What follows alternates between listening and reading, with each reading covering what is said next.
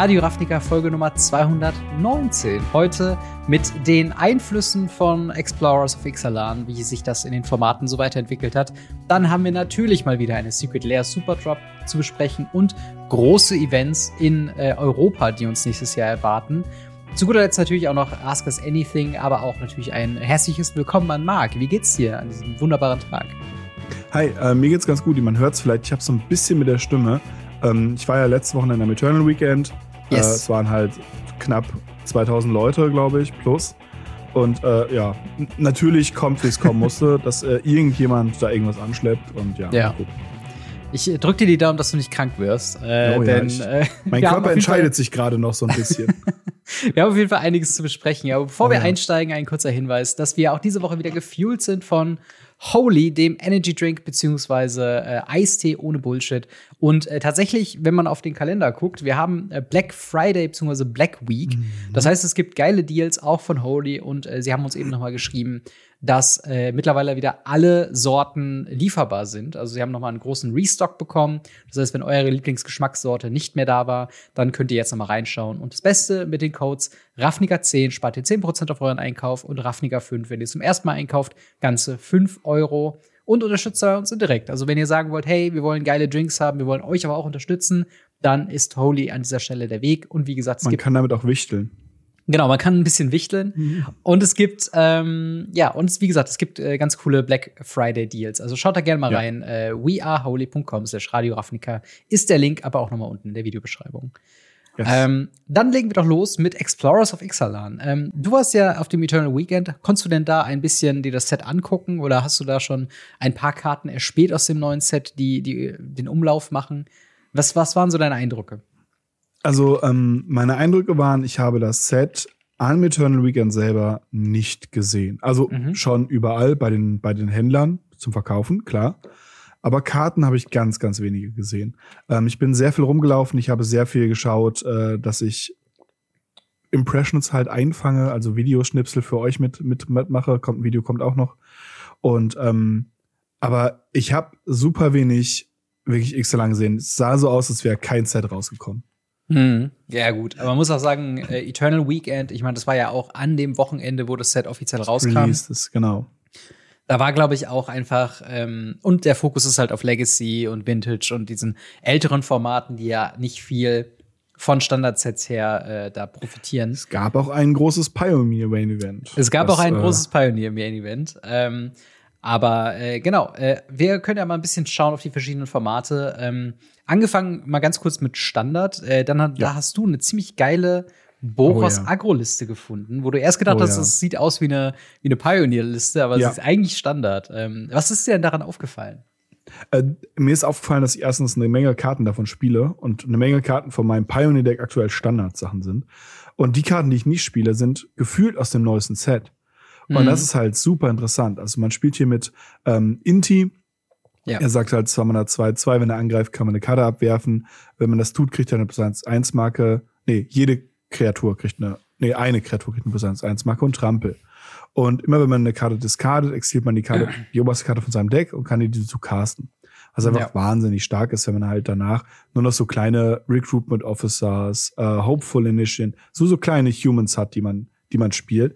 Das Deck spielt vier Cavern of Souls, das heißt, es ist nicht günstig, aber es sind halt, er ist halt mit dran, Anim Pakal ist mit drin, die auch aus dem neuesten Set ist, ähm, Kilan, Kilan, äh, der, der Doring Traveler wird auch da drin gespielt, auch der ist aus dem neuesten Set mhm. und Warden of the Inner Sky, auch die ist aus dem neuesten Set. Das heißt, wir haben da eine Menge, Menge Kreaturen aus dem neuen Set, Get Lost als Removal aus dem neuen Set, das haben wir ja vorausgesagt und naja, also da ist super, super viel, alles, was nicht, was ich nicht in meinem Pioneer-Deck habe, ist in diesem, in diesem Stand aus diesem Set.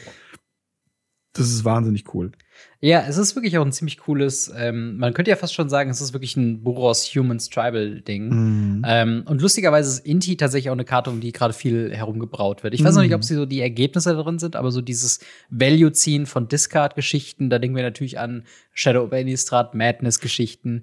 Oh, äh, ja. Fiery Temper wäre so, ein, so, eine Art, halt daraus ähm, Profit zu schlagen. Wenn man halt das discardet, kriegt man Lightning Bolt noch oben drauf. Ähm, und halt eben diese ganzen, ganzen anderen Synergien. Ähm, und auch tatsächlich äh, Kellen, also der funktioniert natürlich auch schon ziemlich, ziemlich gut einfach äh, in diesem Deck als sowohl Human als auch halt eben mit seiner Journey-On-Fähigkeit so ein bisschen halt dafür mm. zu sorgen, mhm. dass man äh, genug ähm, Maps hat, äh, um auch eben zu exploren, um wieder 1-1-Marken zu verteilen, um zum Beispiel Warden of the Inner Sky äh, drei Marken zu geben, damit er Flying und Vigilance bekommt. Also es ist so ein bisschen plus eins plus eins Tribal-Geschichten ähm, plus halt diesen Card Advantage äh, von Inti. Ein sehr, sehr spannendes Deck. Also ähm, mm. würde mich nicht überraschen, wenn in eine ähnliche Richtung vielleicht tatsächlich ein, ein Pioneer-Deck geht. Ähm, man könnte ja auch zum Beispiel äh, Hollow One in sowas wieder spielen. Wenn man mm. äh, drei Karten discarded hat, kann man den einfach for free spielen. Ähm, aber ja, eine ne spannende Liste und auch eben einer der Fälle, wo Cavern of Souls zumindest in Standard schon mal gespielt wird. Oh ja. ähm, wenn wir weitergehen äh, zu eben äh, Pioneer, da gibt's auf jeden Fall ein paar Änderungen, beziehungsweise ein paar neue Decks, ein paar neue Deckideen, die es äh, gibt. Wir haben eine ganze, ganze Menge äh, 5-0 äh, Decklisten äh, von Magic Online ähm, gesehen. Unter anderem mhm. eins, äh, um wieder Cavern of Souls reinzubringen. Wir haben Five Color Elementals, was natürlich ein Modern Deck war. Ähm, und hier auch sehr viele ähnliche äh, Kreaturen spielt. Wir haben äh, Omnath Locus of Creation als quasi Elemental Payoff so ein mhm. bisschen. Wir haben aber auch sowas wie Risen Reef. Wir haben die neue äh, Nissa Resurgent Animist aus äh, dem Aftermath-Set. Äh, Voice of Resurgence. Wir haben noch den Locus of Royal Omnath mit drin und äh, eben diesen Big Mana Plan mit Locus Cobra, Cobra 27 oh ja. Ländern, äh, Leyline Binding und all diese Geschichten. Und hier haben wir halt auch eben Cavern of Souls zweimal drin, äh, nur zweimal, weil tatsächlich es heißt zwar Elementals, aber es ist nicht das, ausschließlich naja. ein Elemental Deck. Also wir spielen mhm. auch noch andere Geschichten mit drin. Das ist schon ähm, anders als das Five Color Elemental, muss man ja auch was sagen. Ähm, ja. Aber die, die Karten sind halt sehr, sehr gut tatsächlich. Aber man hat halt nicht diese diese ähm, Evoke Elemental, zum Glück. Ja, das stimmt, das stimmt. Aber äh, auch auf jeden Fall ein, ein spannendes Deck, vor dem ich ein bisschen Angst mhm. habe, muss ich ehrlich sagen, weil ich mir jetzt mal denke, äh, so Omnas Locus of Creation ist nie eine Karte, die man top im Meta sehen will, weil diese Karte schreit für mich irgendwie Broken Shit, gaint unendlich mhm. Leben, bekommt so viel Mana dazu, wenn man irgendwie Fetchlands und sowas hat. Ähm, aber es gibt tatsächlich noch ein, ein, ein viel größeres potenzielles Problem, je nachdem, wie sich das in den nächsten Wochen so ergibt. Und zwar ein äh, Four-Color Discovery Deck. Ähm, ja, wir haben es ja schon ein bisschen hervorprophezeit. Äh, Discovery, das mhm. bessere Cascade. Was will denn dieses Deck eigentlich machen? Dieses Deck will den äh, von uns schon erwähnten Geological Appraiser 4 Mana 3-2. Wenn er ins Spielfeld kommt, dann casten, äh, äh, wenn man ihn gecastet hat, discovern wir drei. Mhm. Und da möchten man einfach hingehen und möchte ähm, mit dieser Karte entweder ein Glasspool Mimic finden, der äh, für die Leute, die es nicht wissen, dann drei Mana Klon ist. Also er klont ihn und man geht einfach weiter. Mhm. Oder man möchte ein Edge Evolution hitten. Weil wenn ja. man Eldritch Evolution hittet, kann man eine Kreatur abfahren und sein Deck nach einem Kreatur durchsuchen, die zwei mehr Mana kostet. Wenn man damit dann den Geological Appraiser abrüstet, kann man eben sowas finden wie den Trumpeting Carnosaur. Der ja. ist ein 6 Mana 7-6 Trampler, der, wenn er ins Spiel kommt, Discover 5 macht. Das heißt, wir gehen wieder in den Move und gehen ja. wieder hin und finden wieder den Appraiser oder schlimmer den Mimic. Mhm. Oder einen Evolution. Wenn wir den Evolution hitten, haben wir den äh, Galanta Stampede Tyrant auf dem Board, ja. was okay ist, Turn 4. Ja. Ja. Und, und naja, man kann auch einen Doomscar Giant hitten. Ich weiß nicht, warum er da drin ist. Für den der ist so drin, geil. um einer großen Kreatur Haste zu geben. Ja. Weil, äh, wenn der ins Spielfeld kommt, bekommt eine Kreatur plus 1 plus 0 und Haste. Und das kann schon mal bei einer ja. Galter oder so ein, so ein, selbst so ein Trumpet Carnosaur eben das Große bedeuten. Und wir haben hier, das, das restliche Deck ist sehr viel gebaut aus weirden Split-Karten, ja. die im Kontext von wie Discovery äh, Mana Value rechnet, aber Sinn ergibt, weil wir haben zum Beispiel äh, Cosine, äh, Consign und Oblivion, ähm, wo zwei verschiedene Spells quasi drauf ist. Äh, das, die Sorcery sollte man als Aftermath aus dem Friedhof eigentlich casten. Die Idee ist hier aber, dass Oblivion äh, Consign quasi von Mana Value her von einer 2 auf eine 7 hebt. Das heißt, ja. äh, wenn wir dann discovern, finden wir eben nicht Consign, sondern wir finden äh, garantiert immer Eldritch Evolution oder Glasspool Mimic.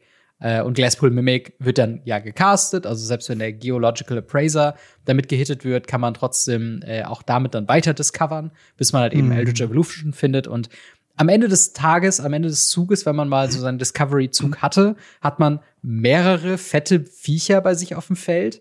Eventuell mhm. irgendwas äh, mit Haste und Trampel und im allerschlimmsten Fall halt wirklich eine 12-12er ähm, Galter, die halt noch mehr Kreaturen aufs Feld kriegen, die noch mal alle discovern. Also es ist so ein bisschen Value Town.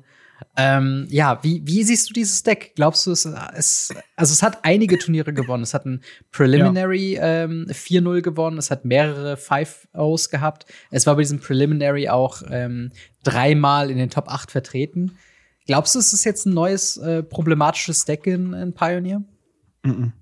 Ich denke tatsächlich, dass die Leute einfach nur ähm, vorbereitet darauf kommen sollten. Ja. Und ähm, es gibt eine wunderschöne Hate-Karte dagegen. Mhm. Die äh, kostet nämlich dann jeder Spell nach dem ersten ein Mana mehr. Mhm. Und da ihr diese Karten castet, müsst ihr die Mana-Kosten davon bezahlen. Ja. Das bedeutet, ihr spielt die, Gott, wie heißt denn das Ding nochmal? Aus Dominaria ist es für zwei Mana und wenn man Mana mit höheren Mana benutzt. Meinst du ähm, den ja, wie heißt das denn? Ja, ja, genau. Es, es das ist ein Artefakt, Ankamen oder? Artefakt angehaben, wurde neu gereprintet in Brothers War und Old Border. Ähm, dürfte meiner Meinung nach Pioneer legal sein. Äh, da, sucht's euch. Irgendwer ja, in den Kommentaren Ich, ich such's mal eben raus, ähm, ja. aber wir, wir, wir finden es schon noch, ja. ja. Ansonsten, äh, sowas in dieser Richtung ist natürlich dann immer, immer sehr gut, dass man einfach sagt, hey, du kannst gar nicht so viele Spells casten, wie du möchtest. Gleichzeitig hittet es halt auch sowas wie Mono Green Ramp und ähnliches. Ähm, dann, dann ist das schon, schon was ganz Gutes. Ähm, ich finde es halt sehr, sehr spannend, das Deck, weil es, es ist halt wieder dieses altbekannte, äh, wir bringen eine Karte, alle sagen, die Karte ist broken, die Karte mhm. ist broken, weil man hat nicht so viele Antworten darauf in, in Pioneer selbst. Man muss halt, man muss halt den Geological Appraiser muss man halt countern. Ja. Oder das ja, Edge Evolution. Ansonsten halt, hast du keine Chance. Genau, und das ist halt eben das Problem auch bei dem Deck, dass es halt sehr schwierig ist, eben dann einmal aufzuhalten. Du meinst Damping Sphere. Damping Sphere, gut. Damping Sphere, genau. Äh, was halt eben jeden Spell äh, teurer macht. Und das Gute an Damping Sphere ist tatsächlich, dass es schon gegen Lotus Field, was auch ein Over-the-Top-Deck mhm. ist, äh, was zu viel Mana und zu viel Value generieren will in zu kurzer Zeit, ähm, dass es da halt eben gut gegen hilft. Ähm, ich, ich bin mal gespannt, ob das halt wirklich das Deck ein bisschen aufhalten kann. Ich muss sagen, der, der Grund, warum ich dieses Deck oder diese Archetyp und dass es jetzt schon so gutes Deck gibt, so ein bisschen nervt, ist halt wirklich, ähm, dass wir wieder so eine Entwicklung haben, wo wir so ein bisschen in ähm, ja modern Territorium kommen, eben mit Crashing mhm. Footfalls Deck, mit Living End Deck, äh, was im Endeffekt äh, gar nicht mehr wirklich versucht Magic zu spielen, sondern einfach nur diesen Value Train ans Laufen zu kriegen. Also ähm, du spielst quasi deinen normalen äh, midrangigen Pioneer-Plan mit deinen Kreaturen, mit deinen Counterspells und so weiter und so fort. Und dann kommt halt quasi Geological Appraiser und dann ist so ein bisschen die Frage, hast du dann was dagegen? Ja, dann geht's noch mal eine Runde weiter oder wenn nein, dann ist es einfach vorbei und auf einmal explodiert das Board einfach so exponentiell. Ähm, findest du? Findest du? Finde ich spannend, weil für mich ist das eher so ein, ein Rhino-Deck. Das ist eher so ein, ich habe einen Plan ja. Und das ist das. Und ansonsten habe ich ja gar nichts. Also die das Karten stimmt, ja. wie, wie Consign kann halt bouncen oder so. Du kannst den Gegner ein bisschen verlangsamen. Mhm. Aber ganz viele dieser Karten sind einfach müllig, die da drin sind, weil sie teuer sind mhm. ähm, und rot-blau. Ähm, aber das ist halt eigentlich eigentlich hast du hier einfach ein, ein reines Combo-Deck vor dir liegen. Ja, äh, okay, das ist fair. Vielleicht ist das so ein bisschen dann wie Greasefang, dass man halt sagt, okay, ähm, mhm. man muss nur in Anführungszeichen diesen Big Turn einmal aufhalten und danach, äh, ja, läuft das ja. quasi ins Nichts hinaus. Aber das bleibt abzuwarten. Ich habe ja selbst noch nicht äh, Pioneer in der äh, Ixalan neuen Welt äh, quasi gespielt. Deswegen bin ich mal gespannt, ob da die ersten Leute dieses Deck vielleicht mal nachbauen werden. Es ist auf jeden Fall gerade der neue Hype, kann man, glaube ich, schon so mm. sagen. Äh, Andrea Mengucci hat natürlich wieder drüber getwittert. Ähm, und ja, die Karten sind auch, sag ich mir jetzt schon recht beliebt, was den Einkauf angeht. Also Trumpeting, äh, Carnosaur, Galter und so weiter. Das sind alles so Karten, die sieht man jetzt gerade schon noch häufig gekauft. Ja. Ähm, Ansonsten Entwicklungen in Pioneer, es gibt so ein paar Modifizierungen, zum Beispiel bei Greasefang. Ich habe eine Liste hier zum Beispiel gefunden, die auch bei dem Preliminary auf den vierten Platz gekommen ist. Die spielt äh, anstatt das normale Discard-Package äh, Stitcher Supplier und Soul of the Lost auch eine Karte, mhm. die wir gehighlightet haben, äh, die es halt möglich macht, so ein bisschen äh, ja noch mehr Value aus dem Friedhof zu ziehen. Sonst der Rest ist relativ Standard Greasefang. Bitter Triumph. Bitter Triumph ist eine oh, sehr gute Bitter Karte Triumph, für. Ja. Genau, das, das stimmt. Das ist äh, zwei Mana Instant. Äh, man muss eine Karte discarden oder drei Leben zahlen und dann kann man einen äh, Kreatur oder ein Planeswalker töten. Genau, das ist eine sehr, sehr, sehr gute Removal-Karte, die bei mir auch noch auf die Liste gekommen ist von Karten, die ich mir noch zustellen, mm. zu holen muss. Denn äh, das ist eine sehr gute Art der Antwort für eben ein Greasefang. Ich spiele mm. momentan noch ähm, Collective Brutality, was einen relativ ähnlichen Effekt hat. Man kann ein bisschen mehr damit machen, aber Bitter Triumph mindestens mal ins Sideboard. Ähm, dann bin ich sehr froh ist, ja. zu sehen, dass wir Amalia-Kombo tatsächlich eine Deckliste ja, haben. Predicted. Äh, was haben wir denn alles so da drin? Ähm, Amalia. Amalia haben wir drüber geredet. Das ist genau. die schwarz-weiße Vampirdame. Yes. Ähm, und der Whitegrove Walker, die zur Combo führen. Ja. Dazu gibt es noch äh, so Sachen wie der Janet Scout, der einfach ein 1-Mana 1-1er ist mit Explore, damit man halt auch irgendwie auch anders die Möglichkeit hat, da irgendwie äh, dran zu kommen. Mhm. Ähm, also an Leben, an den Starter-Kombo zu bekommen. Dafür ist auch der äh, Prosperous Innkeeper, mhm. den, wo ich nicht wusste, dass der äh, äh, äh Ding legal ist, äh, äh Pioneer ist. Ja, der kommt original aus dem ersten Eldrain. Adventure, genau, kommt aus, nee, Adventure of Forgotten Rams. Ach so, ach, ja, stimmt, du hast recht. Ich vertausche gerade mit dem anderen genau. Keeper. Ja, sorry. Genau das. Und, und ich, ich musste erstmal nachgucken. Man sieht, dass es doch sehr ähnlich ist, aber dadurch, dass man halt überall diese Herr der Ringe-Karte sieht, ja. wirklich weird. Ähm, und ansonsten haben wir halt noch äh, Dina, die immer sagt, wenn wir ein Leben kriegen, verliert der Gegner ein Leben, was natürlich zu einer Instant-Direkt-Kombo gewinnt. Ja. Und den Rest da habe ich mich wirklich hart drüber äh, belacht, als es dann so Return to Ranks, Courts of Calling und Collective yes. Company so meine Spells sind meine Combo. Ja, absolut. Ich, ich habe mich auch tatsächlich über das Courts of Calling ein bisschen gewundert erst. Ich dachte, es wäre ein reines, wir spielen nur Kreaturen und Collected Company. Aber auch Return to Rings macht halt auch komplett Sinn, ähm, weil du halt einfach für vier Mana deine Combo aus dem Friedhof auch wiederholen kannst. Mm. Ähm, ich, ich mochte tatsächlich auch noch Dina äh, als Soul Steeper ähm, hier noch ganz gerne drin. Auch eine Zwei-Mana-Kreatur, die jedes Mal, wenn wir Leben bekommen, verliert der Gegner mm. so viele Leben. Das macht natürlich in der Combo mit Wildgrowth Walker noch mehr Sinn, dass du nicht mit äh, Amalia angreifen musst. Also eine sehr schöne Deckliste, muss ich sagen, ähm, wo ich mal gespannt bin, wie das läuft. Also es ist schon ein bisschen abenteuerlich, dass du äh, auf der 1 optimalerweise möchtest du halt äh, grün haben für Gilded Goose oder äh, Genode Scout. Hm. Auf der 2 eigentlich dann weiß-schwarz oder schwarz-grün zumindest so. Hm. Ähm, und das wird dann halt schwierig. Also Court of Calling ist halt dann äh, Triple Green und so. Ich glaube, man muss hier schon ein bisschen einen Spagat wagen mit diesem Deck.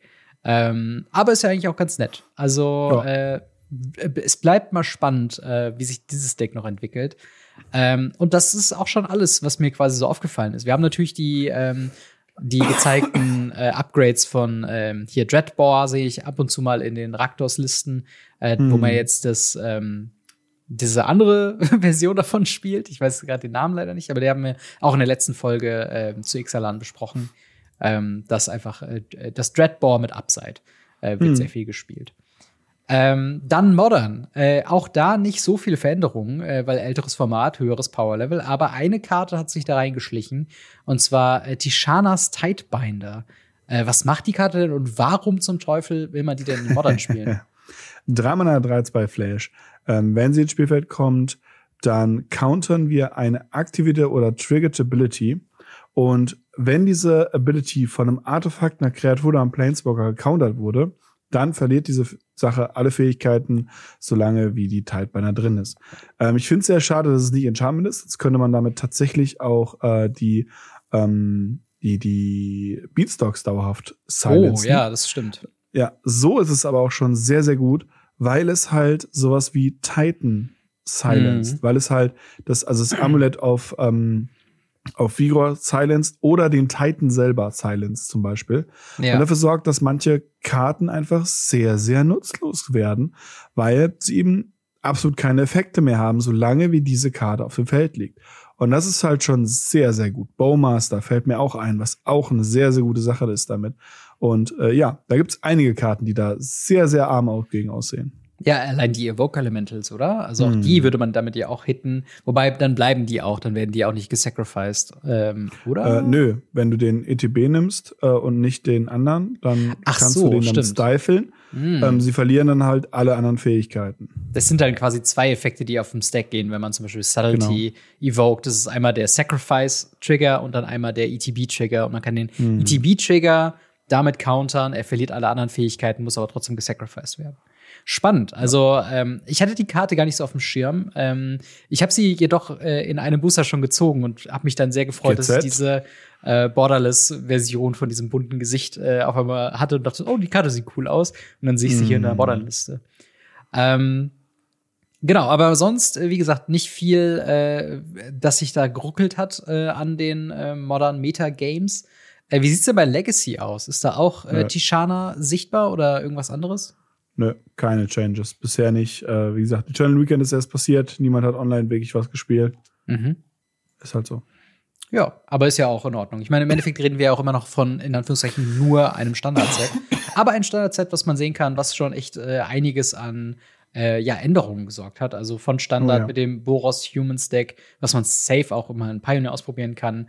Pioneer vielleicht ruiniert von Cascade äh, und anderen kleinen Upgrades. Äh, und dann haben wir natürlich auch so kleine Schmankerl von Tishanas Tidebinder. Wie, wie würdest du denn Lost Caverns of Ixalan so ein bisschen ähm, ja, einschätzen. Ist das denn äh, ein, ein gelungenes Set? Glaubst du, die Änderungen an den Formaten sind durchweg positiv oder glaubst du, da fehlt noch ein bisschen was, da hätte vielleicht noch ein bisschen mehr warum kommen sollen oder sogar noch weniger?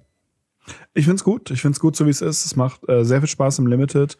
Ähm, es ist ein großartiges Set. Es hat Einflüsse auf verschiedenste Formate. Ähm, es sind äh, witzige Interaktionen, die aber nicht so abgespaced sind. Und alles in allem finde ich, bin ich sehr zufrieden mit dem Set. Ähm, ich, ich bin halt nicht so der größte Fan von diesen Worlds, hier Dinosaur World Karten. Ähm, aber Ja. ansonsten finde ich es eigentlich ganz gut. Ja, auf jeden Fall. Ich äh, würde mich da auch anschließen. Äh, Ich freue mich noch viel von dem Set zu sehen. Ich freue mich vor allen Dingen, endlich mal selbst rein zu äh, diven in äh, das ganze Pioneer-Thema. Ein bisschen unglücklicherweise nach dem Pre-Release von Lost Caverns Exile waren, war der Pre-Release von äh, Locana, äh, dem zweiten Set, wo ich auch war. Und äh, deswegen hat es äh, jetzt noch keine Gelegenheit geboten, da Pioneer zu zocken. Aber ich werde davon berichten, wenn äh, und ob sich meine Decks verändert haben. Deswegen, äh, ja. Wie findet ihr Lost Caverns of Ixalan äh, in den Einflüssen in den Constructed Decks?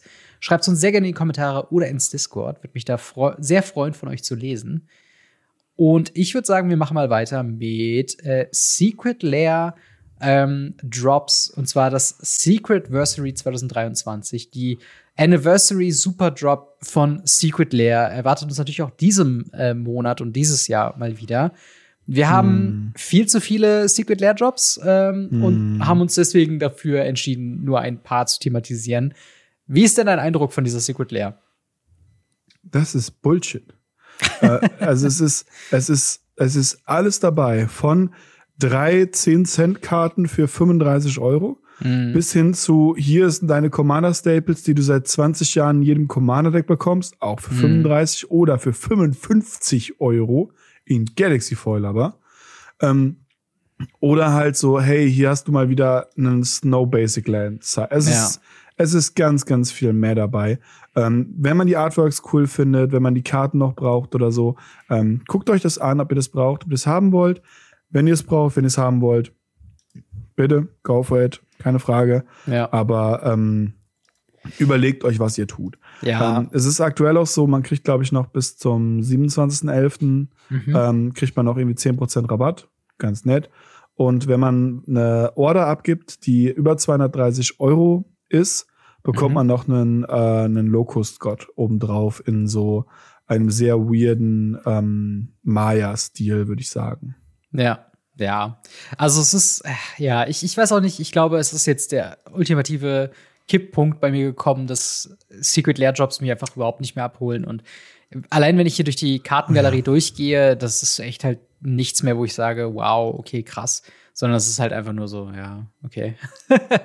sind so die nächsten, ähm, die nächsten Karten. Tatsächlich, was ich verwundernswert finde, in der, in der äh, Showcase Ixalan ähm, Drop sind, glaube ich, alles Karten drin, die auch in den Commander-Decks reprintet worden sind. Also Ähm, von Kumena über Wona, über Elenda mhm. sind es halt alles Karten. Wenn ihr die jeweiligen Commander-Decks habt, braucht ihr euch das gar nicht zu holen, weil was wirklich Neues erwartet euch darin drin halt eben nicht, ne? Und ja, ja ich, ich, bin mal gespannt. Übrigens, in dieser Superdrop ist auch ähm, die Tomb Raider Secret Lair äh, drin, ja. Äh, weil wir ein paar Kommentare dazu bekommen haben, wo man sie denn finden kann. Jetzt ist der Zeitpunkt, dass man sie eben mitbestellen kann. Die Secret Lair äh, von Tomb Raider hatte ein paar Wochen vorher schon eine Ankündigung bekommen und dann äh, haben wir die schon besprochen. Aber lass uns doch mal reingehen. Du hast hier drei rausgesucht. Über welche möchtest du denn zuerst reden?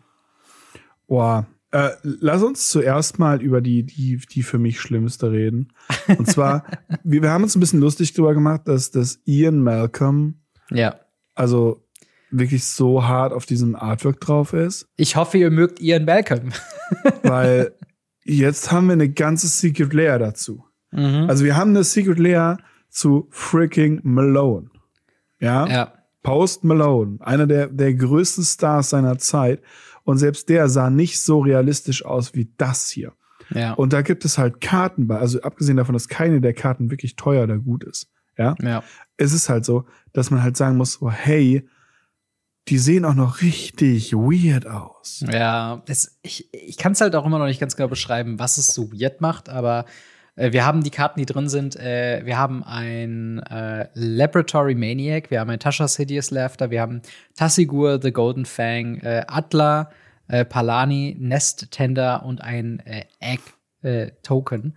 Ähm, es ist halt das Gesicht. Ich weiß es nicht, was es ist, aber es ist halt einfach, es wirkt zu clean, es wirkt irgendwie zu künstlich. Ich finde, es ist kein guter Fit, der Stil, mhm. den sie da irgendwie verfolgen. Ähm, ich weiß nicht, irgendwie, wir haben ja auch über die, ähm, über die Evil Dead Secret Lair gesprochen und da finde ich, hat das irgendwie besser hingehauen. Ich finde, hier ist es einfach nur irgendwie un unsettling, also irgendwie so ein bisschen, öh. also wenn ich mir so Laboratory Maniac angucke, denke ich mir so, irgendwie denke ich nicht, wow, so cool, wie realistisch oder wie, wie nice mhm. das ist. Es ist auch jetzt nicht wirklich, wo ich denke, oh, das, das hat irgendwie so ein großes Charisma oder so. Es ist halt irgendwie, mhm. weiß ich nicht, es ist irgendwie, es ist halt Ian Malcolm. Also mehr Ian Malcolm braucht die Welt anscheinend.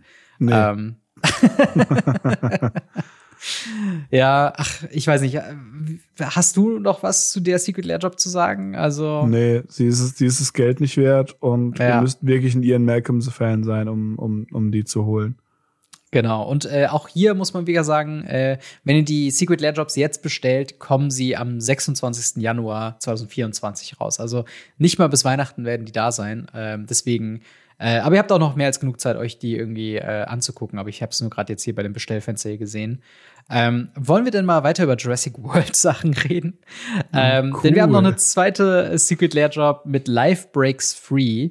Ähm, bestehend aus fünf Karten. Wir haben Etali, Primal Storm, äh, wir haben Rampaging Ferocidon, wir haben Polyraptor, wir haben Wayward, Sawtooth und Regisaur Alpha. Auch hier wieder ein komisches Crossover, dass viele dieser Karten mm. sind halt wieder in einem Commander-Deck drin, wo ich mir denke, okay, also viel Value zieht man jetzt, glaube ich, hier aus den Karten nicht raus. Ich glaube, Polyraptor ist noch die Karte, die am ehesten ähm, äh, oder, oder die man am ehesten noch hier rausgebrauchen kann, die nicht in dem, in dem Commander-Deck drin ist, oder? Hm, ich glaube auch.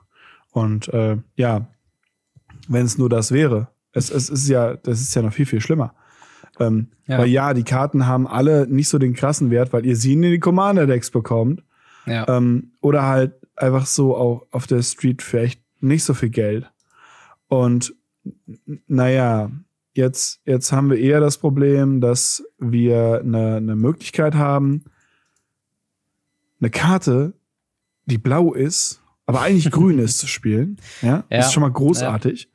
Ja. Ähm, weil der Polyraptor, die wir alle wissen, der ja grün ist und irgendwie ja. acht Mana kostet, beide davon sind grün, in komplett blau dargestellt wird. Was ich schon wirklich verwirrend finde. Und dann heißt er noch Indominus Rex. Und wir wissen alle, es gibt auch einen Indominus Rex Alpha ja. im selben Set. Ja. Und das ist halt was, wo ich sage, ihr könnt doch eine Karte nicht faktisch, faktisch gleich benennen. Das geht doch nicht. Redet doch miteinander. Was ist das wieder?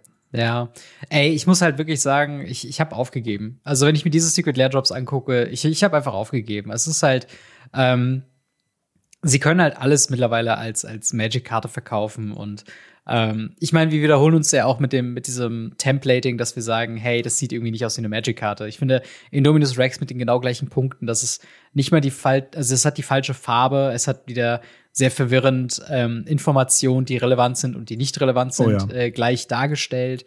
Ähm, es ist halt einfach so, wo ich mir denke, es ist halt nicht clever, es ist nicht witzig, es ist einfach, es sieht einfach mhm. weird aus und ich ziehe daraus jetzt nicht sonderlich viel, außer dass es mhm. halt äh, für mehr Chaos auf meinem Board sorgt. Und wir noch einen Itali-Reprint bekommen, weil ja, wir haben noch natürlich. nicht genug Itali-Reprints. Ja, das stimmt. What the äh, fuck? Und ja, ach, keine Ahnung. Ich meine, auch da, was wir am Anfang gesagt haben, es ist, wenn es euch gefällt, wenn ihr es lustig findet, dann ja. natürlich sind wir die Letzten, die euch sagen, hey, ihr dürft nicht Spaß mit euren Magic-Karten haben. Es ist halt einfach nur so incohesive und mit der, mit dem Mindset, mit dem wir jetzt an Karten rangehen, wären die äh, Amonkhet äh, Masterpiece-Karten gar kein Problem gewesen, meiner Meinung nach. Also. Naja. Deswegen, ähm, wir sind weit gekommen als, äh, als äh, Community, wenn man das so ausdrücken mm. möchte. Ähm, was haben wir denn noch, noch für mehr eine? aufregen? Genau, noch ein letzter Aufreger haben wir noch. Es ist, es ist wirklich, also diese Secret Layer, die, die schreit nach Reddit, bitte beachte uns, mhm. ähm, wirklich ganz schlimm. Und zwar die Tales of the Time Stoppers. Ähm, würde ja jetzt super cool passen, wenn man die zu Doctor Who mit rausbringen würde, oder? Mit Doctor Who Artworks. Es geht Eigentlich um, schon. um Time Spells. Und sie haben irgendwelche weirden Comic Artworks da draus aus den gefühlt 30ern. Ja. Ähm, und mir ist das durchaus bewusst, dass in den 30ern die Comics, ja, egal. Ähm, und es, es, es sieht alles sehr weird aus. Und dann bekommen wir einen Reprint, den wir seit, boah, seit wann ist die Karte drin? Also, Karten, die drin sind, ist Beacon of Tomorrows, der macht zwei extra Turns und wie du ins Deck gemischt, großartig. Time Reversal, eine sehr, sehr, sehr gute Karte tatsächlich, wird auch mhm. hin und mhm. wieder mal äh, tatsächlich einfach mal gespielt. Time Stop, eine meiner Lieblingskarten, weil es einfach den Zug von einem anderen Spieler beendet. Mhm. Und natürlich Nexus of Fate. Das ist die Karte für die Leute, die noch nicht so lange dabei sind, ähm, die geprintet wurde und als Buyerbox Promo rauskam. Und zwar als genau. Buyerbox Promo, die es nur in Voll gab. Die gab es nicht im Set. Das war noch die Zeit, wo die Buyerbox Promos nicht im Set waren. Ja. Und das war so bad, weil diese Karte ist wirklich, wirklich gut und wurde, glaube ich, auch am Anfang vom Pioneer sehr viel gespielt. Und es wurde vor allem sehr viel im Standard gespielt. Ja. Und dann war aber die Qualität, die Druckqualität, weil wir sind immer noch bei WotC, so bad, Mhm. Dass die Karte halt dauerhaft gecurlt aus jedem Ding rauskam. Und wir Judges, wir haben halt unendlich viele Länder mit dem Nexus of Fate. Wir haben, es gab die Regelung, dass wir vor dem Turnier announcen, dass alle Leute, die Nexus of Fate spielen wollen, zu uns kommen. Also, das heißt mhm. Regelung. Es gab halt diesen Workaround. Habe ich angekündigt, alle, die Nexus of Fate spielen kommen, kommen zu mir. Ja. Dann haben die von mir Basic Lands beschrieben bekommen. Ja. Ja, was man ja. normalerweise wirklich in, eigentlich nicht macht, außer in absoluten Ausnahmesituationen. Und Nexus of Fate war eine Ausnahmesituation. Seitdem wurde er nie wieder geprintet. Und jetzt könnt ihr eine Non-Foil, Non-Curled Version davon bekommen. Ihr müsst nur ein Secret Layer kaufen. Genau, und sie sieht halt aber auch aus wie, wie eine, eine, also da würde ich, glaube ich, lieber das Land nehmen, wo einfach Nexus for ja. Fate drauf steht. Ja. ja. also es ist, wie gesagt, äh, Stile sind immer ähm, ne, eigene Sachen. Ich habe jetzt gerade gelesen, dass es von äh, Micha Hugen ist, also ein Comic-Artist, der das natürlich dann hier ja. auch ganz gut äh, umgesetzt hat. Das sind schöne Artworks an sich. Äh, als Magic-Karten eignen sie sich nicht wirklich, meiner Meinung nach. Nee. Ähm, aber ja, ich meine, diese Nexus of Fate-Geschichte ist schon, es ist schon ein bisschen witzig. Ähm, so, ich glaube, es war tatsächlich, war es Corset 2019 oder so als Buyerbox-Promo und dann wurde sie in jedem Standard Deck oder in dem damaligen Standard-Deck war es halt äh, viermal eben drin. Das heißt, du musst die, es war super teuer, überhaupt ranzukommen. Und jetzt mhm. kommt Jahre später, wo die Karte schon wieder komplett irrelevant ist, ähm, kommt jetzt der, der Non-Foil-Reprint. Äh, aber auch erst bis 2024, weil dann kommt die Secret Lair eigentlich erst zu Hause an bei den Leuten. Ja. Ähm, aber ja, ich meine, der Rest, wie gesagt, ähm, wir haben über die ähm, über die äh, Tomb Raider Secret Lair schon gesprochen. Die hat mhm. solide Reprints, hat einen äh, ganz nostalgischen Stil. Der Rest ist, ja. wie du schon meintest, äh, schaut's euch an. Äh, wir haben so eine ganz gute Collection mit äh, Arcane Signet, Soul Ring, Command Tower und solche Geschichten. Ähm, die Im Galaxy Foiling. Wenn ihr das Land, dieses Länderset ja. im Galaxy Foiling auch habt, kann man das vielleicht kombinieren oder so. Aber das ist halt meh. Meh. Ja, also wie gesagt, äh, ist, wenn, wenn euch die Artworks gefallen, schaut mal rein. Ihr spart 10% auf eure Bestellung äh, bis zum äh, 27.11., also jetzt auch hier wieder Black Friday bzw. Black Week. Ähm, Gibt es da so ein bisschen was zu sparen. Value-mäßig kann man, glaube ich, wirklich auch darauf verzichten, hiervon äh, sich was zu holen. Ähm, ja. Aber ja, inwiefern äh, seht ihr das denn mit der Secret Lair-Geschichte? Seid ihr ein bisschen übersättigt? Habt ihr Bock auf die ein oder andere Secret Lair-Drop?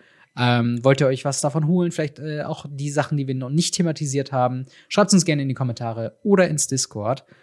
Und äh, damit würde ich sagen, kommen wir doch zu erfreulicheren News. Weg yes. von Kartenankündigungen hin zu Live-Events. Denn wir haben äh, ein Schedule bekommen für 2024, was Magic Cons angibt, was großartig ist, denn dieses Jahr hat es mit den Magic Cons immer so ein bisschen überraschend um die Ecke kommend mm. äh, was äh, bekommen. Ähm, wann sind denn die Termine und wo finden die denn statt? Ähm, wir haben den äh, 23. bis 25. Februar 2024, das ist MagicCon Chicago, zur Pro Tour Murders of Carl of Manners. Mhm. Dann haben wir, schau mal, die kannst aus dem Sack lassen. 28. Mhm. bis 30. Juni 2024 MagicCon Amsterdam. Und zwar zur Pro Tour Modern Horizon 3. Yes, nice. Dann haben wir noch Oktober 25. bis 27. 2024 MagicCon äh, Las Vegas und da ist die World Championship zur 30. zum 30. Geburtstag. Also sie starten praktisch da, wo sie auch geendet sind. Ähm, genau. Finde ich, finde ich ganz krass. Ähm, aber Amsterdam, wieder Europa, Amsterdam. wir haben wieder eins bekommen. Das ist ah, Vor allen Dingen, diesmal ist es nicht im, äh, es ist wieder im Hochsommer, aber diesmal ist es nicht ja. in Spanien und man schwitzt sich ja. nicht den Ast ab. Äh, es ist früh genug angekündigt. Also wenn ihr wirklich ja. mal euch überlegt, äh, zur MagicCon zu gehen, äh, könnt ihr jetzt schon mal Urlaub einreichen, könnt ihr jetzt schon mal Hotels und, und Unterkünfte suchen für Amsterdam für diesen Zeitraum, 28. bis 30. Juni. Ähm, und äh, ja, ich kann halt nur sagen, wir waren ja auch in, in Barcelona, das war ja eine richtig geile Sause. Ähm, yes. Wie gesagt, es war sehr warm, das muss man fairerweise sagen. Ähm, aber äh, ja, es ist doch ist so eine schöne Sache. Wir, wir haben wieder, wir haben erstmal nur drei Ankündigungen, drei Magic äh, Fests, äh, Magic Cons angekündigt bekommen. Aber ja, Amsterdam äh, macht auf jeden Fall gut Laune. Ist gar nicht so weit weg von hier, oder? Ne, ne, ne, ne. Ist ziemlich um die Ecke. Ähm, ich habe richtig Bock und äh, ich werde wahrscheinlich auch da sein. Also mit sehr wahrscheinlich meine ich, äh, ich werde da sein. Ja, same. Ähm, das, wird, das wird einfach cool. Und ich bin da sehr gespannt. Vor allem zu Modern Horizon 3. Wir haben halt wieder, meiner Meinung nach, das Premium äh, ähm, Magicon ja. bekommen, muss man einfach sagen. Ist genau wie wir auch äh, das Herr der Ringe ja bekommen hatten. Ja. Dementsprechend schon so, so ein bisschen die Premium-Sachen in Europa. Ist auch mal schön zu sehen. Das sagen wir selten. Ja. Dementsprechend vielen Dank dafür, Botzi. Ähm, ich glaube aber auch und, tatsächlich, dass es, ähm, ja. Äh, ich, ich glaube tatsächlich auch, Europa ist sehr eine modern Hochburg einfach. Ja. Also ich ja, glaube, in keiner anderen Region wird so viel Eternal äh, oder, oder Non-Rotating-Formate über Standard und andere Dinge gespielt. Und deswegen macht sie auch vollkommen Sinn, genauso wie es Sinn mm. war, sinnvoll war, das Eternal Weekend auch in Europa zu machen. Mm. Ähm, ja, das gibt's ja in Europa, das gibt's in stimmt, das gibt's Amerika und ja. in äh, Japan. Ja, in okay. äh, Amerika lustigerweise äh, auch mit ganz vielen Hosts aus Europa, was ich ganz witzig finde. Ja. Ähm, dementsprechend, das ist schon ganz cool. Aber wir haben ja auch noch dabei bekommen, auf diesen Magic Cons gab es ja immer die Secret Layer Showdowns. Yes. Und ähm, die waren ganz cool. Das letzte Mal gab es, glaube ich, auf dem ersten Platz einen Ragavan ich oder glaube Jace. Auch, ja. Es war auf jeden Fall irgendwie Jace, Ragavan, noch irgendwas. Mhm. Ähm, es war, war eine ganz coole Sause. Und hier ist es so, dieses Mal ist es so, dass wir äh, Spell Pierce, Murktide Regent und Dark Red haben. Ja. Dark Ritual. Ja, Murktide Regent ist tatsächlich, ich finde das Artwork ist sehr, sehr hübsch. Also generell die Artworks sind wieder sehr stilisiert. Es ist wieder sehr mhm. Secret Larry, wenn man das so äh, haben möchte. Aber es ist halt clean, äh, anders wie die anderen Secret Lair Drops sieht man die Karten, man weiß, was es darstellen soll. Ja, es ist einfach nur ziemlich cooles Artwork. Wir haben wieder äh, Wizards of the Badge dabei, ähm, der auch in Barcelona war. Ähm, und einfach ein Hammer Artwork abgeliefert hat für Dark Ritual. Ähm, und ja, also ich, ich bin mega hyped. Also ich freue mich schon wirklich sehr, dadurch, dass es in Amsterdam ist. Ich habe große Hoffnung, dass sehr viele unserer äh, Content Creator Kollegen dann auch wieder dabei sein wird, dass es wieder so ein kleines mm. Happening wird, wie das äh, oh, letzte ja, da Mal, wo man äh, immer essen geht äh, zusammen und irgendwie gemeinsam abhängt und ähm, ja sich die Events da anguckt. Ähm, worauf freust du dich denn am meisten? Ist es einfach nur dieses, dieses Feeling von Ja. MagicCon wieder oder hast du irgendwas, wo du sagst, oh, irgendwie noch mal eine, eine Pro-Tour auf der Bühne zu gucken oder äh, all diese Geschichten? Alles zusammen. Ich muss sagen, ich finde es wirklich großartig, was sie damit machen. Es macht mega Spaß, dabei zuzugucken. Ähm, die, die Pro Tour war cool. Wir haben ja auch davon berichtet. Ähm, Ja. es, es ist wirklich, das ist einfach ein Happening. Und diese Happenings sind halt Sachen, wir haben halt nicht mehr diese Grand Prix wie damals. Wir haben irgendwelchen Legacy-Müll. Also nicht das Format, das Format ist großartig. Äh, Ja. Den, Herst den, den, den Betreiber Legacy, ähm, irgend so ein Müll davon, was, was keinen interessiert. Aber dieses, diese Magic Cons, auch die in, in, in Vegas und so weiter, alles, was man so gesehen hat, die sind halt krass geil. Und Ja. Das ist halt was, wo ich sage, dann, dann habe ich Bock auf sowas. Dann habe ich wirklich Bock drauf. Ja, auf jeden Fall, auf jeden Fall. Also ähm, ich, ich freue mich einfach wieder dieses Feeling äh, einzu, einzufahren. Ich äh, habe Ja. tatsächlich ein bisschen mehr Bock zu zocken. Beim letzten Mal bin ich ein bisschen nicht so viel zu zocken gekommen, aber ich glaube allein sich mal einen Tag zu nehmen, nur Commander zu zocken, ähm, dann vielleicht einen anderen Tag halt wirklich Pro Tour zu gucken oder die ganzen Hm. Bühnenshows zu schauen, ähm, vielleicht ein paar von euch zu treffen. Ravnica Äh, machen. Radio Ravnica vor Ort wird auf jeden Fall wieder passieren. Wir werden uns wieder irgendeine Ecke vor der Toilette Oh finden. ja, das war so geil. Und dann kommt wieder Brian Kibler hinten rein und winkt in die Kamera Ja. und niemand merkt's. ähm, all diese, all diese lustigen Geschichten. Äh, ich habe mega Bock. Äh, und wie gesagt, wenn ihr auch Bock habt, da vorbeizuschauen, dann bucht euch doch schon mal äh, ein Ticket nach Amsterdam ähm, für den 28. bis 30. Juni. Oder wenn ihr auch fancy seid, ihr könnt noch nach Las Vegas gehen im Oktober oder im Februar nach Chicago.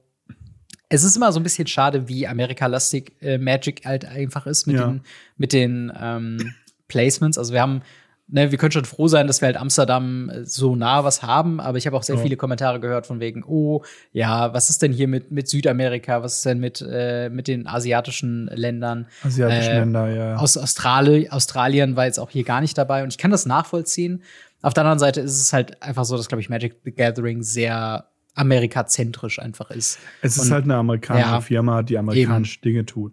Ähm, ich, ich, ich möchte jeden Wizards-Mitarbeiter dazu aufrufen, das nächste Mal nicht Amsterdam zu nehmen, äh, was die Bewandtnis hat, dass ich jedes Mal einen Ohrwurm davon bekomme, wenn ich über die Stadt nachdenke. Aber Ja. ansonsten ähm, ist es halt so, dass ganz im Ernst, wir können einfach froh sein, dass wir überhaupt was in Europa bekommen. Ja, voll. Ähm, und und natürlich ist es unfair anderen Ländern gegenüber.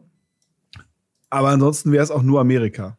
Ja, eben. Und das ist halt eben das Ding. Ähm, und ja, dementsprechend die Frage an euch. Können wir denn euch äh, in Amsterdam äh, denn antreffen? Habt ihr äh, Bock auf so ein Live-Event im Sommer nächsten Jahres? Schreibt uns gerne in die Kommentare oder ins Discord. Und äh, ich würde sagen, apropos Discord, wir haben noch äh, ordentlich Zeit für Oh, ja. ein paar Fragen. Ask Us Anything. Deswegen die Frage an dich. Ich habe eine Frage für Ask Us Anything. Wo kann ich sie denn stellen und wie komme ich denn da hin? Ähm, du kannst sie mir einfach per WhatsApp schreiben. Nein, Spaß beiseite. ähm, wenn ihr eine Frage an uns habt, die wir hier im Podcast beantworten sollen, könnt ihr das gerne tun in, in unserem Discord. Ihr könnt unten, unten in der Videobeschreibung oder in den Show Notes könnt ihr einfach den, dem Link zum Discord folgen. Dort könnt ihr die Frage stellen ähm, in dem Bereich, den wir haben von, von Radio Ravnica. Da steht dann Ask Us Anything. Wenn Mhm. ihr ein dringendes Problem habt, schreibt es einfach in die Community-Tab. Dann Ja. antwortet unsere großartige Community euch. Und äh, das ist geil. Ähm, wenn ihr aber einfach sagt, hey, ich, ich würde gern irgendwas, irgendwas wissen von den beiden Jungs, ähm, die sollen das mal schön in, in der Folge erzählen, dann schreibt's bei Ask Us Anything rein. Eine Frage, dann Enter drücken, dann wieder eine Frage, dann Enter drücken, damit wir die einzelnen nacheinander abarbeiten können. Dankeschön. Genau. Und äh, direkt passend zum Thema äh, Amsterdam haben wir hier vom LipLab 1 die Frage: Moin, ihr zwei, MagicCon in Amsterdam, die beste Nachrichten der ganzen Woche. Am liebsten Mhm. würde ich ja jetzt schon alles buchen. Jetzt meine Frage: Werdet ihr euch, werde ich euch dort treffen und trinken wir wieder einen Klopfer zusammen? das ist eine kleine Backstory aus Barcelona, denn der äh, Yes. liebe LipLab, der hat uns da überrascht. Äh, der war, glaube ich, ein Black Lotus VIP sogar. Mhm. Äh, und ist die ganze Zeit auf der Barcelona hin und her gelaufen und hat äh, Leute angesprochen, ob sie nicht einen Klopfer mit ihm trinken wollen. Er hatte eine Tasche voller Klopfer dabei. Und äh, das war ziemlich, ziemlich cool. Äh, auch ziemlich cool, ihn da getroffen zu haben. Und Hm, wie eben absolut. schon gesagt, wir werden da sein. Yes, absolut. Und äh, sehr, sehr gerne können wir wieder ein, eine Kleinigkeit zu uns nehmen, äh, wenn ihr schon mal da seid. Ähm, genau, dann die nächste Frage von Jan Tenner, der fragt: Habt ihr schon mal das Dandan-Format gespielt und äh, oder Mhm. davon gehört? Äh, Dandan. Äh, magst du kurz erklären, was es ist und äh, was es denn so besonders macht? Und hast du es gespielt? Ähm, dann dann äh, wurde gemacht, äh, damit die Karte dann dann teuer wird. Ja? ähm, Spaß beiseite. Das dann dann äh, Format ist ein 80 Karten Deck, das in die Mitte gelegt wird. Mhm. Ähm, das aus äh, typischen Bounce Spells und halt dann dans besteht. Genau. Und ähm, dann geht es einfach nur darum, die gegnerischen äh, Leben äh, auf Null zu bringen oder das Deck nicht der letzte zu sein, der von der Karte zieht. Genau, dann dann ist halt eine Kreatur, ich glaube, die ist irgendwie 4-4 ähm, und muss zerstört werden, wenn du keine Insel kontrollierst.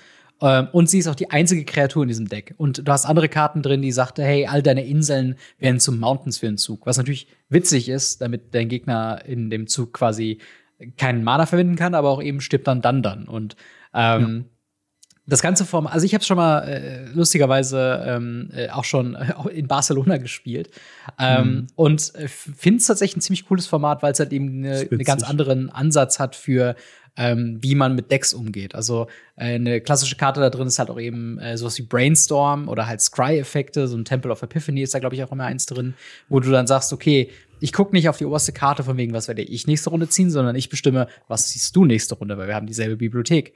Und ja. ähm, da gibt's halt so viele Kleinigkeiten, die man da irgendwie äh, mitmachen kann. Äh, Dandan kann ich nur empfehlen, äh, mal, ich muss mir auch noch mal ein Dandan-Deck mal zusammenbauen. Man kann es auch proxen. Das ist sehr teuer. Man kann es ja. proxen und es gibt eine vorgefertigte Liste tatsächlich davon. Ihr ja. braucht halt zehn Dandans und Dandan ist mittlerweile eine teure Karte geworden. Genau, durch halt das Format hauptsächlich. Und du ja. brauchst zehn Stück für dein Deck. Ähm, aber ja. dementsprechend proxt es euch, spielt es mal. Es ist wirklich, wenn man nur ein Deck hat für Magic oder was man halt so dabei hat, da kann zwei Spieler mitspielen. Ihr braucht nur ein Deck und äh, es macht sehr viel Spaß. Oh ja. Ähm, genau, dann die Frage von Tobias. Äh, was äh, gibt es generell auf Turnieren äh, zu beachten im Vergleich zum Friday Night Magic? Das ist, glaube ich, eine ziemlich gute Frage. Oh. Ja. Ähm, Weil es ja dann doch noch mal was anderes ist, oder? Also Friday Night Magic kann auch ein Turnier sein. Ja. Ähm, manchmal ist es auch einfach ein Open Play, mhm. aber in den meisten Stores, glaube ich, in Deutschland ist es einfach irgendwie ein, ein Turnier. Ähm, was es zu beachten gibt, ist, ihr solltet das äh, Rules Enforcement Level lernen und schauen. Ähm, jetzt werbe ich mit dem nächsten Begriff um mich herum. Rules Enforcement Level gibt es Regular, Casual und Competitive und Professional. Professional klammern wir hier mal aus. Mhm. Ähm, der Unterschied zwischen einem Casual und einem Competitive Rules Enforcement Level ist, Casual ist halt auch auf FNM angewandt. Das sind die Regeln, die angewandt werden, wenn man zu spät kommt.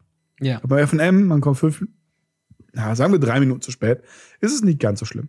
Es ist nervig, aber es ist nicht ganz so schlimm. Mhm. Auf Competitive kommt man fünf Minuten zu spät und es gibt halt richtig Probleme. Ja. Und auch zu Recht.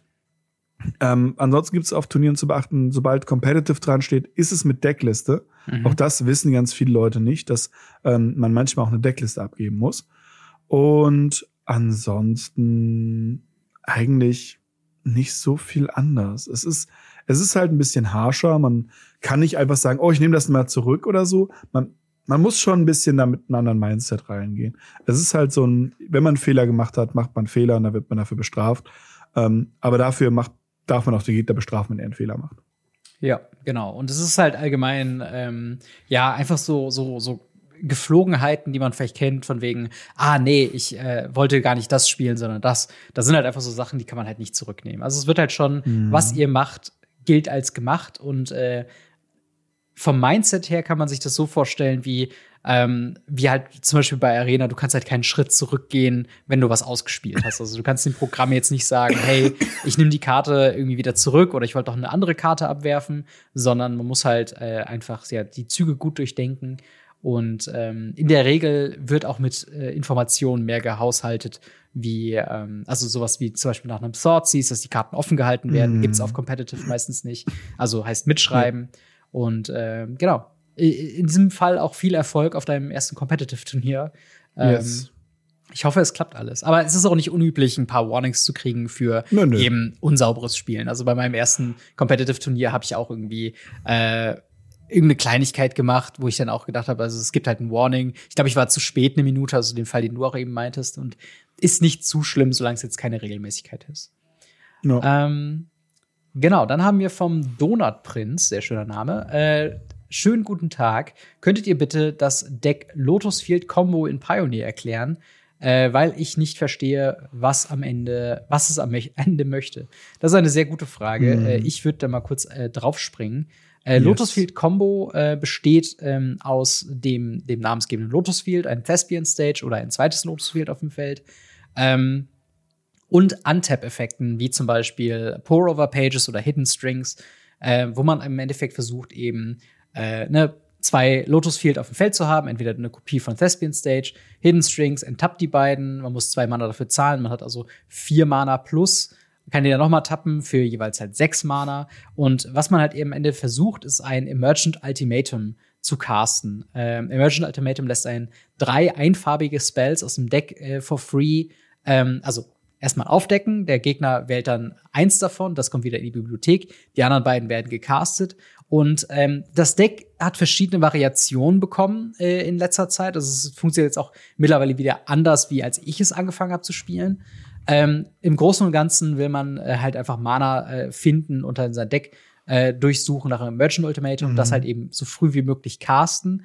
Und man kommt im Endeffekt dann auf einem, äh, ja, auf ein Ende zu, wo äh, man entweder sich aus dem Sideboard einen Approach of the Second Sun raussucht oder ähm, durch andere Spells-Effekt unaufhaltsam quasi gewinnt. Also es ist ähm, ich müsste noch mal eine aktuelle Liste mir konkret angucken, was jetzt die, die top aktuellste Win-Condition ist. Ich kenne es noch dadurch, dass man eben Approach of the Second Sun durch sowas wie Masterminds Acquisition oder Fay of Wishes aus dem Sideboard sich raussucht, das castet, dann meistens mit einem ähm, mit einem Treasure Cruise oder sowas äh, eben so lang Karten zieht, bis man eben das Approach of the Second Sun im selben Zug wieder auf der Hand hat, dann nochmal castet und dann hat man quasi durch den Effekt gewonnen. Ähm, ja. hast, hast, du noch was hinzuzufügen? Hast du Lotus Field schon mal irgendwie gespielt oder gesehen?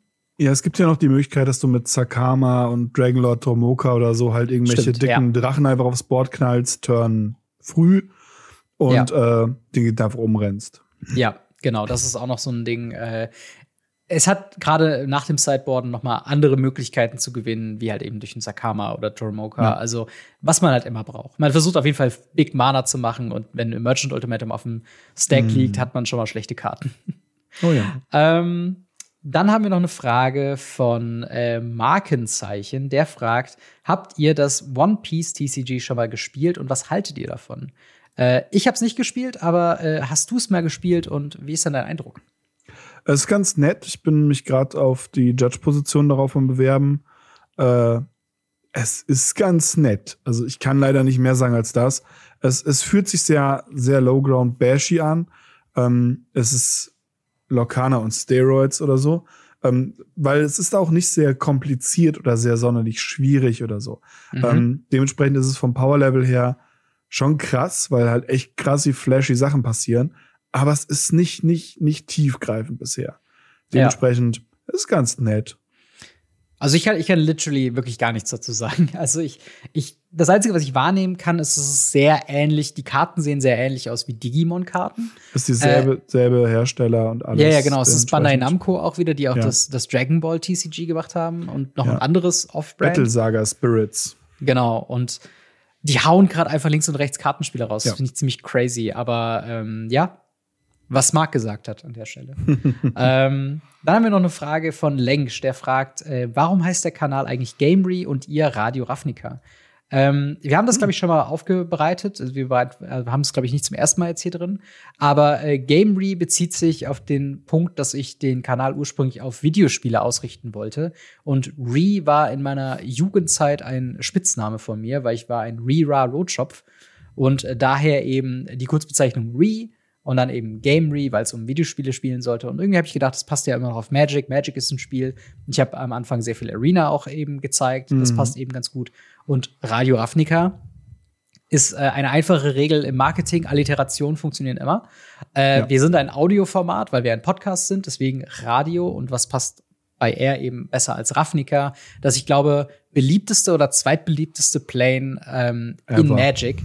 Und ja. ähm, das hat sich einfach sehr äh, angeboten. Ähm, Dazu muss man auch noch sagen, es ist ja auch so, dass das ja dein Kanal ist. Ich habe genau. ja mit meinem Kanal MTG Blackset einen, einen, zweiten Kanal und wir bespielen halt das Format Radio Ravnica. Mhm. Es ist nicht so, dass, dass, dass wir sagen, hey, wir sind also wir sind Radio Ravnica, sondern wir nennen ja. uns dann nicht als Radio Ravnica, sondern wir sind halt zwei Personen, die zusammen das bespielen. Man würde ja auch nicht sagen, hey, du, das ist nicht Thomas Gottschalk, das ist Sat 1. Ja, ja, ja, genau. Oder halt so, äh, das ist nicht Stefan Raab, sondern äh, TV Total. So. Das, das ist, ist halt, TV Total. Das ist halt eine Show und die äh, ja. kann sich halt eben verändern oder hat sich ja in der Vergangenheit auch schon verändert. Die hat sich also, auch schon verändert, ja. Deswegen ähm, eine ganz richtige äh, ja, Unterteilung da. Ähm, und dann noch die äh, zweite Frage von Lengschen, nehmen wir noch mit rein. Wie habt ihr euch eigentlich kennengelernt und wie entstand dann Radio Ravnica daraus? Ähm, auch das hatten wir schon mal beantwortet, aber möchtest du noch mal die Kurzfassung ähm, einmal abliefern? Die Kurzfassung ist, wir haben in Siegen denselben Local Game Store gehabt. Mhm. Und äh, du hast nebenbei schon das, das, das äh, Radio Ravnica gemacht als Format, genau. während ich äh, normal YouTube meinen Kram gemacht habe. Und äh, irgendwann haben wir uns mal getroffen und äh, du, bei dir wurde halt ein, ein Slot an, an deiner Seite frei und dann haben wir ein bisschen irgendwas einfach mal ein bisschen gequatscht und auch so ein mhm. bisschen mehr gequatscht wie sonst, weil wir haben auch sonst natürlich auch schon mal ein bisschen gequatscht gehabt. Ja. Und dann ist irgendwann aufgefallen so, hey, das funktioniert eigentlich ganz gut. Das ist eigentlich ganz nett. Das kann man ja auch wöchentlich machen. Und äh, so haben wir uns kennengelernt durch äh, den Local Game Store und dass wir das zusammen machen, ist äh, einem, einem Umstand zu entsprechen, der äh, für mich zumindest eigentlich sehr, sehr glücklich mich macht. ja, also es ist sehr witzig, dass äh, alle äh, Co-Moderatoren von Radio Ravnica sind aus dem selben Local Game Store. Ja, ja ähm, stimmt. Was echt witzig ist, wie sich halt manchmal so die Welt dreht, weil auch äh, andere Vereinigungen eben, äh, ne, dann, dann waren die äh, gleichen Leute im gleichen Ort, haben sich irgendwie genetzwerkt und dann äh, war es halt so, dass der erste Moderator ausfiel. Äh, wir hatten sowieso jede Woche im Friday Night äh, Magic immer gequatscht über was auch immer oh ja. newsmäßig angeht. Du hast ja auch damals schon Radio Ravnica gehört und uns teilweise sehr großzügig nochmal korrigiert. ähm, ja? Und da hat sich halt irgendwie einfach angeboten, das halt eben auszuprobieren und äh, ja. eben die Entwicklung gibt uns ja auch äh, recht, dass es eine, eine gute Ergänzung war für Radio Ravnica. Also äh, dementsprechend ähm, hoffentlich äh, ist die Frage damit gut beantwortet. Mhm. Ähm, dann lass uns doch noch eine letzte Frage reinnehmen von ja. der Bleiente. Und zwar von, äh, ja, Bleiente. die Formate Pioneer und Legacy würden sterben. Auf welche Formate würdet ihr denn wechseln, wenn Modern keine Option wäre? Also sagen wir aus irgendeinem Grund, äh, keine Ahnung, Cascade wurde in Pioneer gedruckt, auf einmal macht das Format keinen Spaß mehr. Oder bei dir Legacy, äh, Ragavan 2.0 ist einfach Turn Zero, ich gewinne mit meinem Affen. Äh, wohin würdest du dann wechseln? Was wäre deine Magic-Alternative oder Format-Alternative? Also Modern ist ja kein Format. Ja, das, äh, dementsprechend ist es keine Option. Hat, ja. Wurde ja extra gesagt. Modern ist genau. keine Option. Dann bleibt tatsächlich nicht mehr viel. In meinem Fall ähm, würde ich wahrscheinlich Richtung Pre-Modern gehen. Mhm. Ähm, Pre-Modern, irgendwas in der Richtung, den alten Sachen, äh, Oldschool kann ich mir nicht richtig leisten, aber Oldschool wäre auch ganz cool. Aber wahrscheinlich wird es Richtung Pre-Modern gehen, weil ich das Format sehr cool finde und jetzt auch noch mal auf dem äh, Eternal Weekend, wo ich war, so ein bisschen geguckt habe und immer wieder so ein, ha, oh, das sieht schon cool aus. Oder da, hm, das macht ja schon Spaß. Und ja. Ja, also ich glaube, ähm, ich glaube, was mich noch reizen würde zu spielen, wäre tatsächlich Pauper. Also mehr ja. als was ich jetzt aktuell spiele. Ich spiele es halt ab und zu mal in unserer Radio Afrika Liga und ab und zu mal in Berlin, wenn sich zeitlich irgendwie anbietet. Mhm. Ähm, aber das, das würde mich noch mal reizen, da ein bisschen tiefer reinzugehen. Ich glaube, es ist auch mittlerweile ein ganz gutes Format, äh, oh, als ja. vollwertiges Format eben zu haben. Es entwickelt sich gerade rapide. Ähm, ansonsten tatsächlich auch Pre-Modern, äh, weil es auch das Angenehme ist, du baust dir halt, oder ich meine, wenn es ein Format gibt, wo du dir einfach ein Deck baust und du lässt es liegen und du kannst es immer spielen, dann ist es wahrscheinlich Pre-Modern, weil ähm, da ja. eben keine neuen Sets hinzufügt. Das ist ein, ein fester Zeitrahmen an Sets, die einfach so gewählt wurde. Es gibt Meta-Entwicklungen, wenn ein Deck wieder beliebter wird, aber du kriegst keine neuen Karten dazu. Deswegen macht es halt einen sehr schönen äh, rundum Eindruck. Ähm, ansonsten hm. würde ich wahrscheinlich auch sehr viel mehr Commander spielen, um ehrlich zu sein. Also Commander ja. so ein bisschen das beliebteste Format, kannst du quasi irgendwie immer spielen und ähm, funktioniert halt irgendwie auch, aber es wäre nicht dasselbe Gefühl wie so ein Pioneer, weil er hat wirklich diese 60 Karten competitive, ich will einfach gewinnen Ding. Ich glaube, den, den äh, Kniff würde ich mir halt wirklich bei Pauper oder Premodern reinholen. Ähm, ja. Ich bin gerade noch mal überlegen, ob es sonst noch vom, also ich hätte halt schon Interesse auch an so, so diesen weirden Formaten. Also vielleicht auch sowas wie halt wirklich Dandan oder halt ähm, ne, diese, diese weirden Formate mehr zu, zu spielen. Aber das müsste man in privater Runde dann machen. Das funktioniert nicht so gut im mhm. Local Game Store. Ja. Ähm, aber ja, Das soweit äh, zum äh, Ask Us Anything für diese Woche. Wenn ihr Fragen an uns, an uns habt, die wir im Podcast beantworten sollen, dann schreibt sie uns doch gerne im Ask Us Anything im äh, Radio Ravnica Discord. Äh, Link dazu in der Videobeschreibung. Und äh, außerdem, wenn ihr uns supporten möchtet, haben wir beide YouTube-Kanäle, wir haben beide äh, Instagram und wir haben beide Twitter. Da gerne überall vorbeischauen, schön durchliken und nicht mehr irgendwas von uns verpassen. Äh, gerne den Podcast auch, äh, auch mit fünf Sternen bewerten auf Plattformen wie Spotify zum Beispiel. Äh, an dieser Stelle natürlich auch nochmal vielen, vielen Dank an äh, Holy, dem Energy Drink und Eistee ohne Bullshit mit dem Verweis auf die Black Friday bzw. Black Week Deals, ähm, die ihr einsehen könnt auf weareholy.com slash Radio Ravnica und sogar 10% dabei sparen könnt mit Ravnica 10 oder 5 Euro mit Ravnica äh, 5, wenn ihr das zum ersten Mal einkauft. Ähm, und äh, dabei unterstützt ihr uns halt nochmal indirekt. Und wenn ihr uns direkt unterstützen wollt, könnt ihr das auch tun bei äh, patreon.com slash gamery. Äh, da bekommt ihr die Folge als allererstes zugeschickt, äh, sobald sie fertig ist. Und einen besonderen Dank geht da an unsere Gold-Unterstützer BikerX, Buster Madison, Kobe Power, Cybertop, EasyReader24, General Götterspeise, Jan Web, Siren, Sascha H., Cinnamon und Steffen H. Vielen, vielen Dank für euren monatlichen Support und auch vielen, vielen Dank an dich, Marc, für eine weitere Woche Radio Ravnica. Immer wieder gerne. Und dann hören wir bzw. sehen uns in der nächsten Woche wieder äh, mit was auch immer in der Welt von Magic so abgeht. Deswegen haut rein, bis dann. Ciao. Ciao, ciao.